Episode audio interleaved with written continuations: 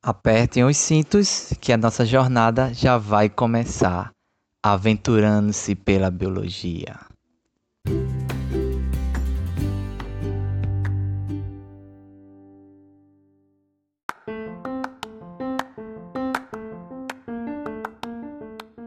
Fala, meu querido! Aperte seu cinto que vai começar mais uma aventura pela biologia.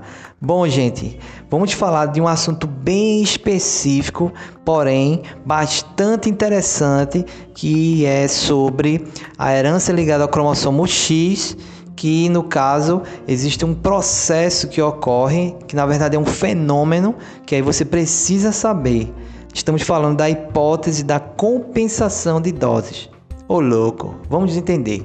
Gente, ó, hipótese da compensação de dose é um processo que vai ocorrer somente nas mulheres, nas fêmeas, porque no caso, aquelas que possuem sistema de cromossomos XY, nós sabemos que a fêmea ela vai apresentar dois cromossomos X e o homem só um.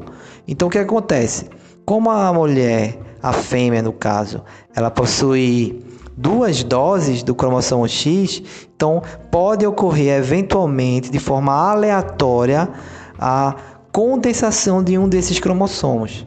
Então, quando isso ocorre, a gente chama que é uma compensação de doses para que ocorra a, o igualamento de quantidade de cromossomos entre os dois gêneros. Então, X e X no caso que seria o normal, mas se ocorrer essa condensação, você vai ter só um cromossomo X, igualando assim a quantidade de cromossomos que eu tenho nas células masculinas. Então, por isso que ganhou esse nome. Então, não são todas as células que vai ocorrer isso, isso vai ocorrer de forma aleatória e eventual também, pode, pode ocorrer ou não. Mas se ocorrer, então vai ocorrer essa inativação de um dos cromossomos X, fazendo com que ele fique como se fosse um corpúsculo, né, um grânulo, que inclusive é chamado de corpúsculo de Barr ou cromatina sexual, então, esse corpúsculo vai ficar realmente inativo. Então, todos os genes ali que estavam naquele cromossomo, eles estão inativados. Então, eles não vão expressar a sua característica. Então, só vai restar a expressão do outro cromossomo X que sobrou. Então, com isso, gente, isso pode essa inativação pode ocorrer tanto do cromossomo X que for de origem materna, também como o de origem paterna. Então, a menina ou a fêmea que tiver aí a formação dos seus cromossomos X, se ele herdar o cromossomo X do pai, se ela herdar no caso, cromossomo X do pai e ele ser inativado, então todo aquela aquele gene que veio da parte paterna vai ser inativado.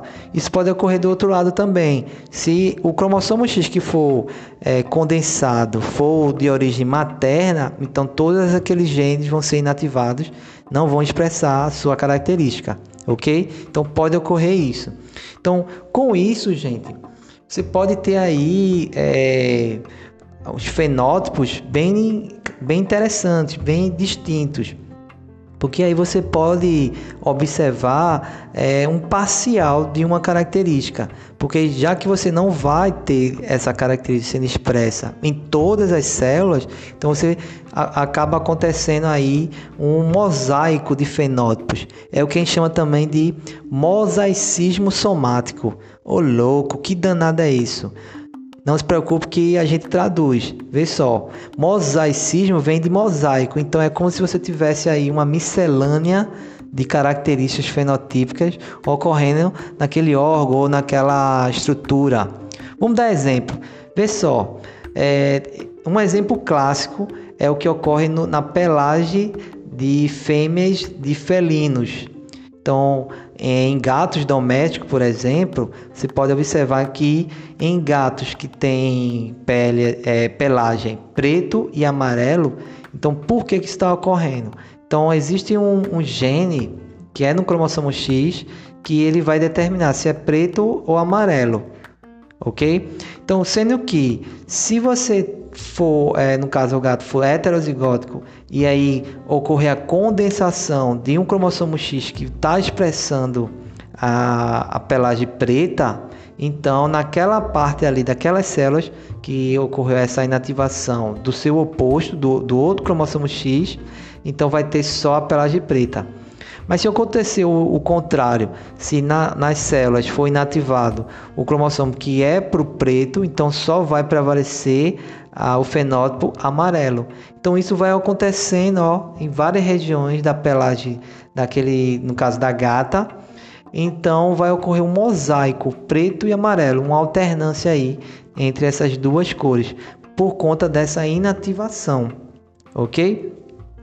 Então isso ocorre nas fêmeas, né? Então pode ocorrer até na, nas mulheres, no caso do nosso caso, e pode ocorrer em outras características que são do cromossomo X. Por exemplo, daltonismo.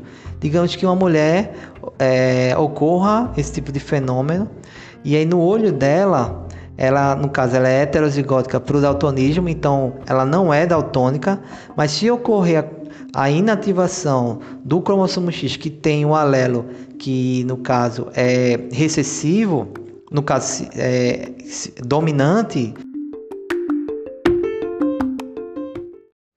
Então, a gente pode ter aí a, o aparecimento ou a determinação de um daltonismo parcial, porque quando a gente vê aí uh, um alelo que é para o daltonismo, é um alelo recessivo, e no caso o outro alelo é o dominante, e esse alelo aí está no cromossomo que foi inativado, e aí o que vai acontecer? Você vai ter só aquele alelo que é para o daltonismo, sendo expresso. Então, essa fêmea, ela vai ter aí o daltonismo.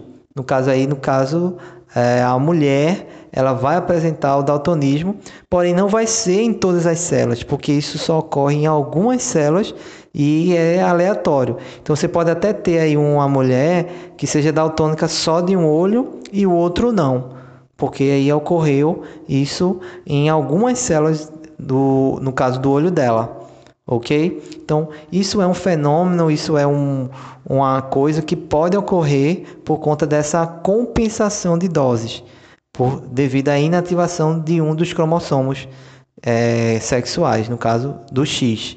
Beleza? Então, com isso, fechamos aí a nossa aventura. Espero que você tenha compreendido e ficamos no aguardo da nossa próxima aventura.